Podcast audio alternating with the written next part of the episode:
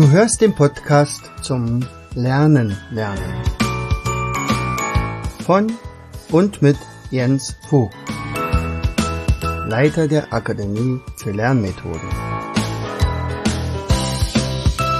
Bring dein Hirn zum Leuchten.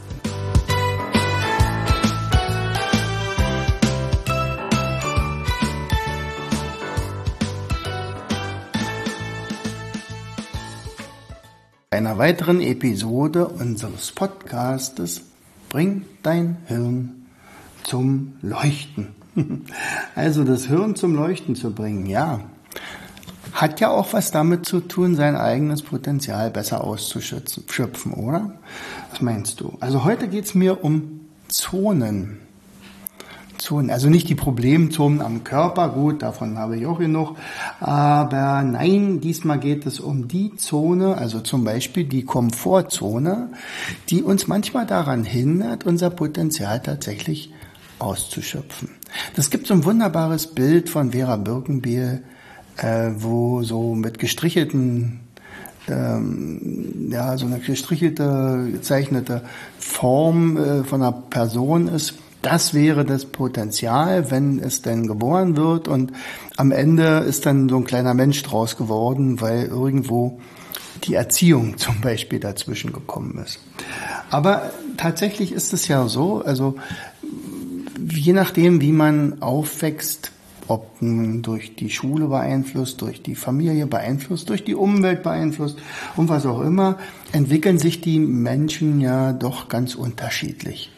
Und manchmal denkt man, Mensch, der, dem hätte ich eigentlich viel mehr zugetraut, aber er ist irgendwie zufrieden gewesen mit dem, was er hatte und ja, hat seinen Job gemacht, ist dann irgendwann mal in Rente gegangen und dann war es das. So. Ähm, wenn ich aber zum Beispiel mein Potenzial entwickeln will, dann hat es auch was damit zu tun, dass es vielleicht mal jemanden gibt, der Potenzial in mir sieht, also der mich befeuert, der mich motiviert und sagt, Mensch, du, das, das, das könntest du doch viel besser. Mach das doch mal so, nicht? Also äh, beispielsweise ähm, jemand schreibt oder erzählt tolle Geschichten und irgendwann einer sagt, einer Mensch, dann schreibst du doch mal auf. Ach, ja, wer weiß, ob das einer lesen will und dann am Ende macht man es dann vielleicht doch nicht. Ich hatte im Netz äh, tatsächlich mal so eine wunderbare Übersicht gefunden. Ich weiß leider nicht mehr den Urheber, also aber da geht's ja um nicht nur die Komfortzone, sondern die Zone, wie man nachher tatsächlich sein Potenzial aus, äh, ausleben kann. Und da gibt es im Prinzip vier Zonen. Mehr sind es eigentlich gar nicht. Das eine ist die Komfortzone. Das ist ganz klar. Also in der Regel weiß man ziemlich klar, wie der Tag ablaufen wird. Man ist in seinem Job, der ist Routine. Ähm, es gibt nicht allzu viele Überraschungen. Es ist alles ausrechenbar, was ja auch viele sehr schön finden und sagen, ah, ich will gar keine Unsicherheiten hier. Ähm, man, man fügt sich, es ist gemütlich und, und, und jeder Tag ist gleich. Und aber was ich dabei, was mich dabei stört, ist, wenn andere die Regeln machen, an die ich mich halten muss. Naja, vielleicht bin ich auch so ein bisschen wenigstens ein Revoluzer. Aber wunderbar, in diese Zone, in diese Komfortzone passt der Beamtenstatus.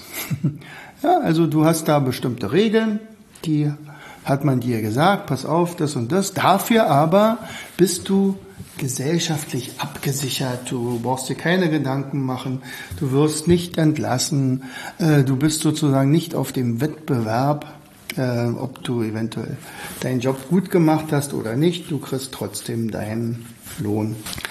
Nun bin ich ja auch Beamter, deswegen darf ich ja sowas sagen.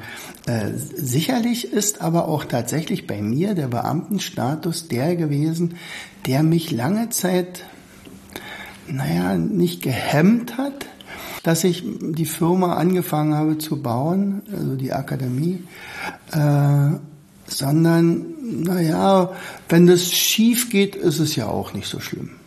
Ja, dann habe ich ja immer noch mein sicheres Lehrergehalt und ich kann ja groß rumtönen. Ich sagte, ja klar, ich mache mich selbstständig und nebenbei natürlich. Ich möchte ja nicht meinen Status verlieren und sowas alles. Deswegen zögert man dann und man macht das vielleicht doch eine ganze Weile erstmal nicht. Ja, und selbst wenn, fällt man weich. Ja, weil selbst wenn es schief geht, dann was soll passieren? Ich habe ja trotzdem mein Lehrergehalt gehabt. Hm. Anders wäre es gewesen, wenn ich von vornherein selbstständig gewesen wäre. Nicht? Also ich habe ja, das habe ich ja auch mal in einem äh, in einer Episode berichtet. Also einer meiner schönsten Unterrichtsstunden war, als ich meinen elf und zwölf Klässlern das unternehmerische Denken beibringen durfte in einem Seminarkurs, wo wir Firmen gegründet haben, wo die verantwortlich dafür waren und so weiter. Das war schon längst raus aus der Komfortzone.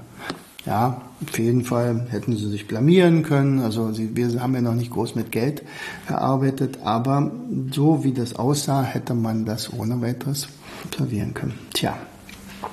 Aber warum schöpfen denn so viele nicht ihr Potenzial aus?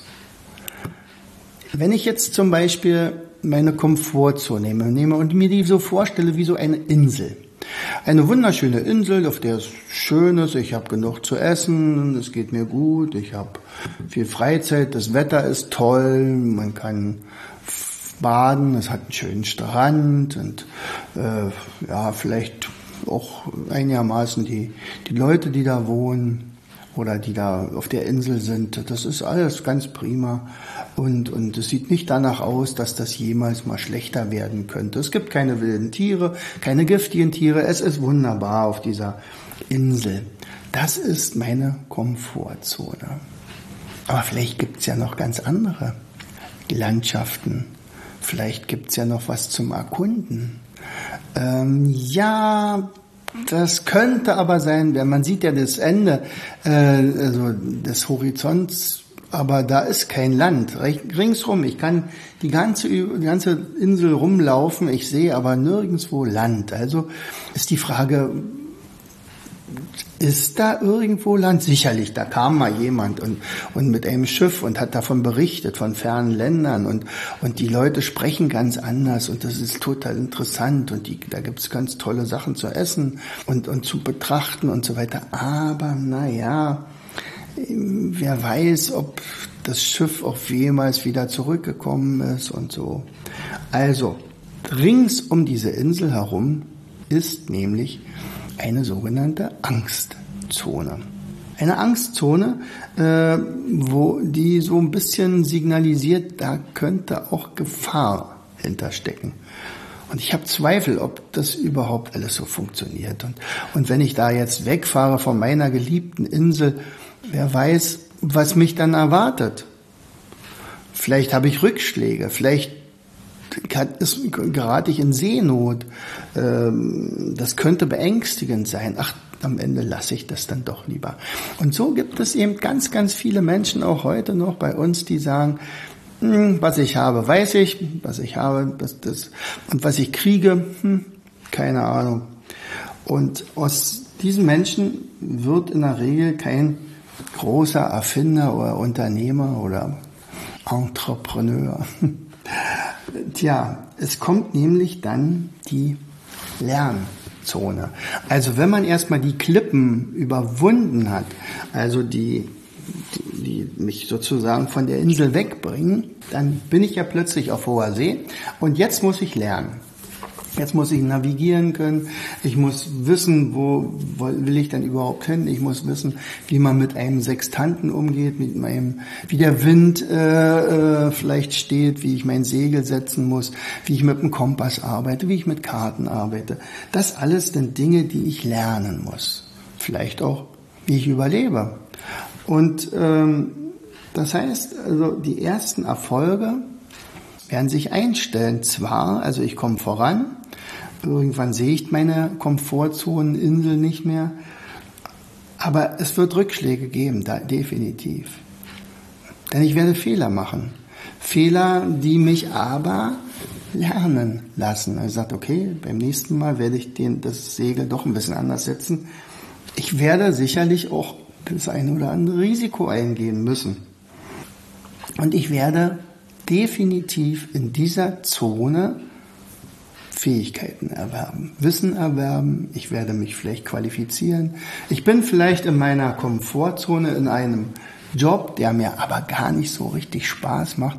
Und eigentlich spüre ich die ganze Zeit über, das ist eigentlich nicht das, was ich will. Aber will ich wirklich Schauspieler werden? Ach, die anderen werden über mich lachen. Also, vielleicht ist es ja auch gar nicht. Das ist die Zahl. Also die, die Angstzone ist tatsächlich die Zone der Ausreden.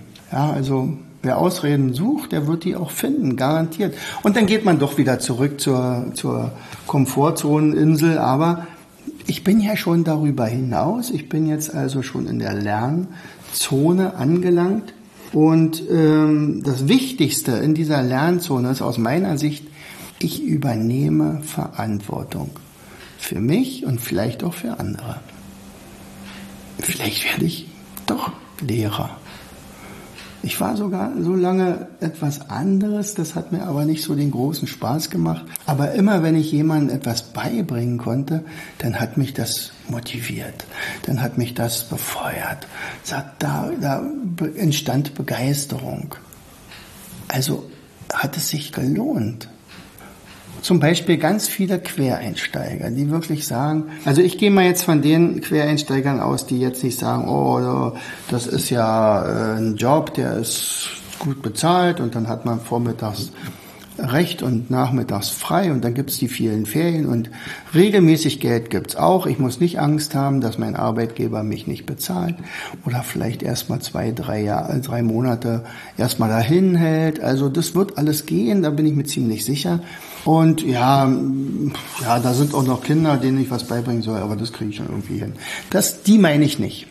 Und ich meine die Quereinsteiger, die sagen, also wir müssen ein bisschen was verändern in dieser Bildungslandschaft, das ist doch schrecklich. Also es gibt zu wenig Lehrer, das weiß ich, deswegen traue ich mir das auch zu, aber ich spüre, der Umgang mit jungen Menschen, Kindern, Jugendlichen, der liegt mir irgendwie im Blut. Und alles, was darum herumkommt, also wie, welches Wissen ich erarbeiten muss, welche Fähigkeiten und so weiter, die erarbeite ich mir schon. Und solche Leute, das sind auch kleine Revoluzer sind also welche, die etwas verändern können.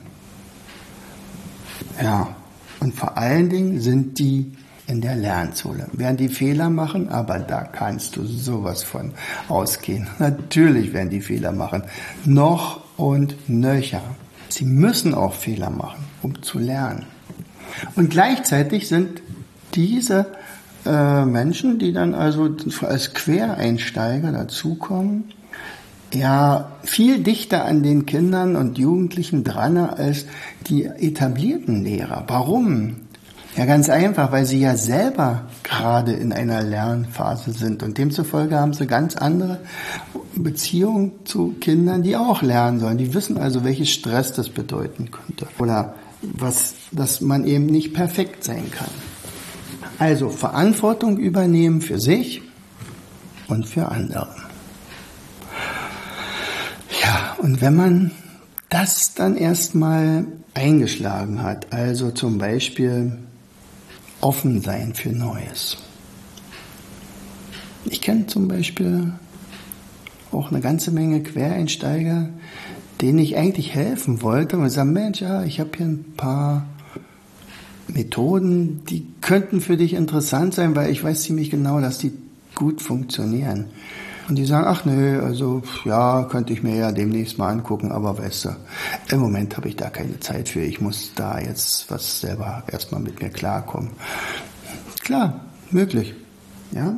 Die sind aber meistens gar nicht so offen für Neues oder für Ratschläge. Hm. Vielleicht schmeißen die manchmal auch relativ schnell hin. Weil eigentlich wollten sie ein Abenteuer eingehen, aber dieses Abenteuer geht schief und die Rückschläge, die kommen und die kommen vielleicht öfter, als ihnen lieb ist. Tja, die bringen sie wieder zurück und sagt, ach, ich mache doch wieder meinen alten Job, also das ist dann doch nichts für mich. Und schon sind sie wieder in ihrer Komfortzone. Und die werden ihr Potenzial tatsächlich nicht ausschöpfen. Aber wenn man eben äh, diese Eigenschaft hat, ich möchte etwas erkunden, ich möchte Neues lernen, dann kann es dazu führen, dass man also den Zweck seiner eigenen Existenz findet. Auch darüber habe ich mal eine Episode eingesprochen. Da ging es, glaube ich, um Big Five for Life mit den Museumstagen. Und der John Strilecki spricht ja da von dem Zweck der Existenz, also ZDE, den man möglichst finden sollte. Warum bin ich auf dieser Welt?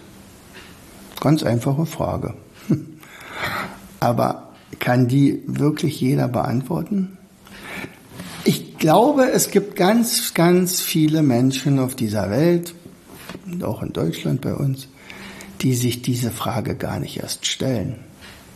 Man wird geboren, dann wächst man auf und dann erlernt man einen Beruf, dann füllt man diesen Beruf aus und irgendwann mit ja, ein bisschen über 60, vielleicht 66, 67, geht man dann in Rente und die Rente nutzt man dann, um sich nochmal zu vergnügen, um dann ein paar Reisen zu machen, um, um sein Lebensabend so abwechslungsreich wie es nur geht zu gestalten.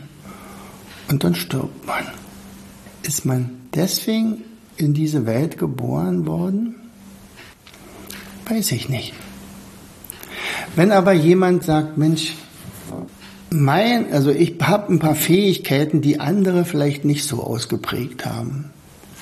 Und wenn ich wirklich so kontinuierlich weiter forsche, dann wäre es vielleicht möglich, ein Medikament zu entwickeln, das den Krebs besiegt. Dann wäre, wenn ich derjenige bin, der das erfunden hat oder der das gefunden hat, entwickelt hat, und dass alle anderen würden das nicht können, dann wäre ziemlich eindeutig, warum ich in diese Welt geboren worden wäre. So. Bei mir, ich habe, glaube ich, den Zweck meiner Existenz gefunden. Vor ungefähr vielleicht zehn Jahren. Also vor 15 Jahren habe ich ja die Firma gegründet, die Akademie für Lernmethoden, damals noch Lernwerkstatt Vogt. Und es hat mir riesen Spaß gemacht und ich habe da ein paar Sachen entwickelt, wo man sagt, ach, ich glaube, das wäre ganz gut, wenn man das in der Schule einsetzen könnte, zum Beispiel Gedächtnistraining oder dieses Mindmapping verändern und ein paar Spiele entwickeln, Spidolino und so. Das war zu Anfang tatsächlich, man sagt, naja, äh, das ist ganz nett. Dann habe ich aber gemerkt, wie wertvoll diese Entwicklung waren. Und dann habe ich natürlich weitergemacht. Und, und wenn ich jetzt vielleicht tausend Mindmaps gezeichnet habe, dann ist das ja auch trotzdem nur ein kleiner Schritt. Viel wichtiger ist ja, dass ich also Leute ausbilde, die das dann weitergeben können. Also ich muss mich unbedingt duplizieren, das ist ganz klar. Das machen wir über Seminare, das machen wir über Online-Kurse, indem wir zum Beispiel die Leute für Mindmapping begeistern, wo sie merken, wow, das ist ja eine Lernmethode, die ist ja sensationell. Oder wir äh, basteln an den Memo-Flips weiter und die wollen die noch besser machen.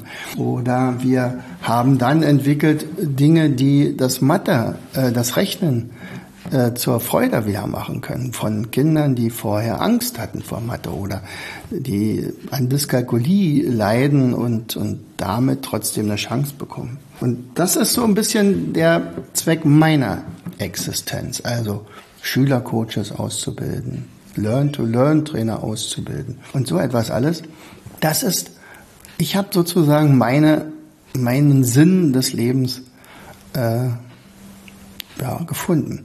Und das wiederum bedeutet, ich höre ja jetzt bald als Lehrer auf, also es sind jetzt noch, ich habe gestern mal ausgerechnet, oh, bloß noch 32 Tage und dann ist meine Lehrerkarriere beendet, aber natürlich nicht meine, die meisten fragen ja dann, ach so, und, und dann machst du deine Firma zu? Sag, die Firma, die wird ja jetzt erst durchstarten. Das heißt also, Das ist ja überhaupt nicht an ein Ende zu denken. Im Gegenteil.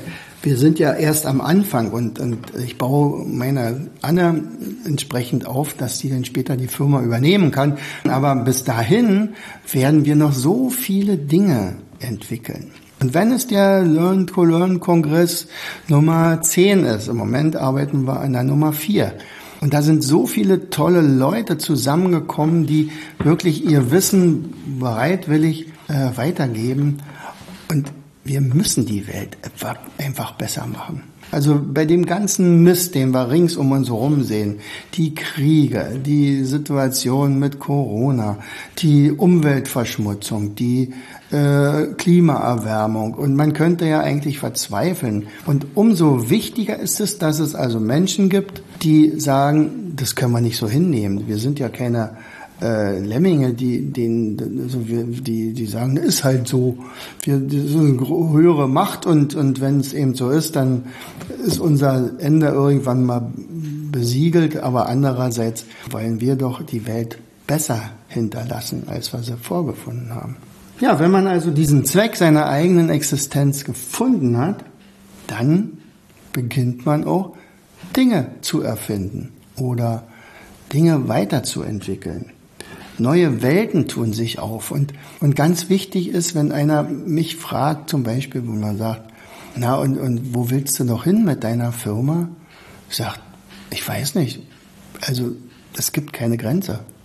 Also, das kann, also, nicht beliebig äh, skaliert werden und dann nach oben gedreht werden. Sicherlich gibt's da vielleicht irgendwann mal, wo man sagt, naja, jetzt wachsen wir nicht mehr ganz so schnell. Im Moment merken wir tatsächlich auch zum Beispiel die äh, Ukraine-Krise und die Verteuerungsrate, dass die Leute etwas zögerlicher sind und äh, teilweise leider auch ein bisschen zögerlicher im Bezahlen der Dinge, die sie tatsächlich hier eingekauft haben bei uns. Aber perspektivisch, ich habe ein ganz anderes Ziel im Kopf als das, was wir im Moment gerade auf dem Papier zu stehen haben. Ja? Also Ziele erreichen haben wir schon und größere Ziele setzen können. Ja, der Mike Galal, mit dem ich mal, also bei dem ich mal mehrere Seminare gemacht habe, der hat mal gesagt, kein Mensch kann sich mehr vorstellen, also eine größere Summe vorstellen als das Dreifache seines jetzigen Einkommens. Das alles andere geht, das ist utopisch, geht weit über das Vorstellungsvermögen voraus, heraus, hinaus. So.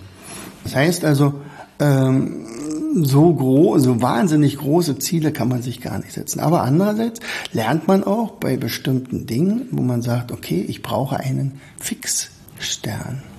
Also ein richtig großes Ziel. Bei mir sind es zum Beispiel also erstmal 500 Trainer auszubilden. Wenn wir 500 Trainer ausgebildet haben, sagen wir uns vielleicht, hm, also warum nicht 1000? Warum nicht 5000? Irgendwo, ja, ist vielleicht eine Platzkapazität erreicht. Man sagt, okay, wir müssen jetzt eine neue Struktur erfinden, wo dann meine Trainer die eigenen, also weitere Trainer ausbilden können. Das kann ja durchaus sein. Aber ähm, dieser Fixstern, der muss über allen Hindernissen zu sehen sein. Gleichzeitig muss man sich aber auch Teilziele setzen und sagen, okay, bin ich jetzt auf Tour oder treibe ich gerade ein bisschen zurück? Wir sind im Moment tatsächlich auch in einer Wachstumsphase, was die Akademie betrifft. Und auch hier wieder geht man Risiken ein. Nicht? Wir verlassen den, den sicheren Hafen hier mit unserem Tränkeweg. Da haben wir uns wirklich hübsche Räume äh, zusammengestellt. Wir haben hier Seminare gemacht, wir haben hier unser Lager. Ähm, ja, wir haben hier unser Coaching gehabt. Ich habe mich hier auch wirklich wohl gefühlt. Und dann, ja, merkt man, naja, wir sind jetzt manchmal schon sechs Leute. Da treten wir uns schon ein bisschen auf die Füße. Also müssen wir größer werden. Und wir haben geguckt, ob wir ein größeres Lager finden, ob wir mal ein paar Räume mehr finden. Und wir sind fündig geworden. Und äh, wir ziehen jetzt in die neue Spreestraße 2. Also für diejenigen, die demnächst mal bei uns Seminare buchen. Äh, klar, ist nicht mehr ganz da. Also jetzt dann ziehen wir aber von 100 äh, Quadratmetern etwa wo wir jetzt hier unser Seminarräume haben und unser Büro, auf 460 Quadratmeter. Kostet das mehr? Ja, das kannst du wissen. Also, es wird ungefähr das Vierfache kosten von Miete. Jetzt ist die Frage, können wir uns das dann überhaupt leisten? Andererseits, als ich damals äh, zu Anfang äh, begonnen hatte, da habe ich alleine agiert und dann gesagt, ah, ich weiß nicht, ob ich mir einen Mitarbeiter leisten kann. Das war die beste Entscheidung aller Zeiten. Natürlich, ich habe dann die Anne dazu bekommen und, und wir beide haben plötzlich, konnten plötzlich durchstarten. Und dann reichte das aber auch nicht mehr in der eigenen Wohnung. Sagt, wir brauchten neue Räume. Und wieder war ein Risiko. Sagt, ah, ich weiß nicht, ob wir uns das leisten können mit der Miete.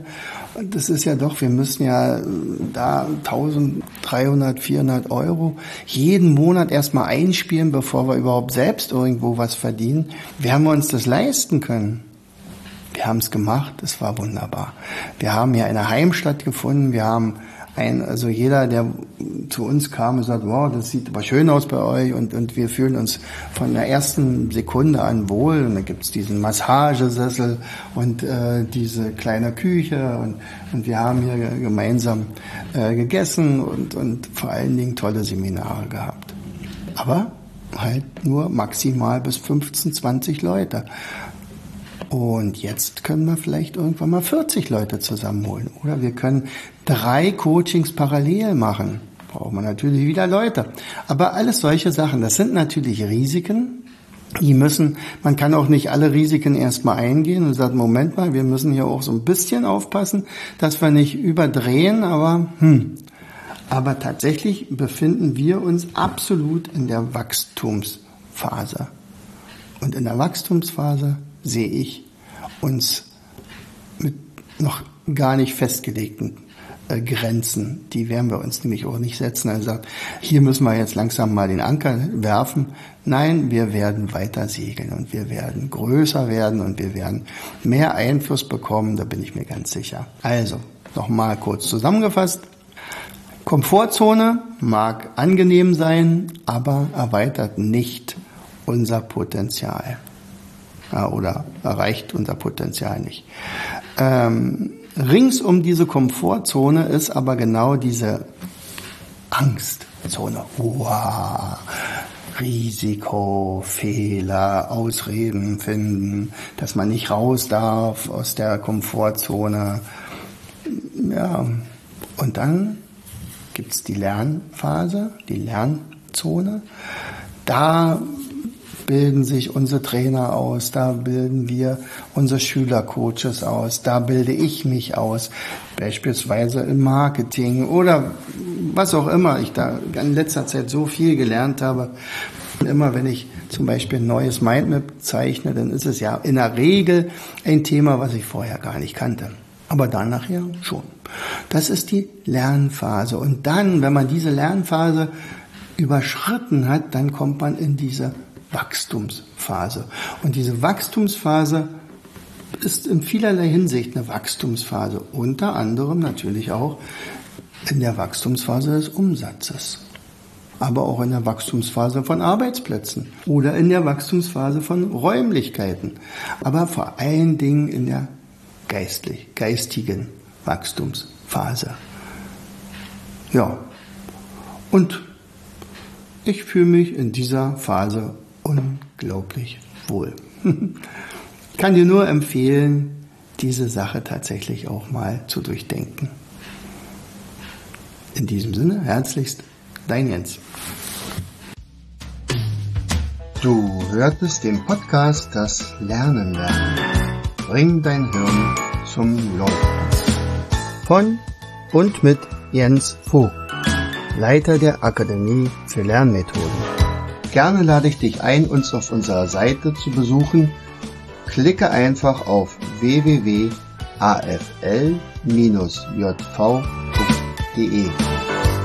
Hier findest du weitere wertvolle Hinweise, die dein Lernen erleichtern. In unserem Shop www.mindmaps-shop.de wirst du viele praxiserprobte Produkte rund ums Lernen finden. Bis zum nächsten Mal. Dein Jens.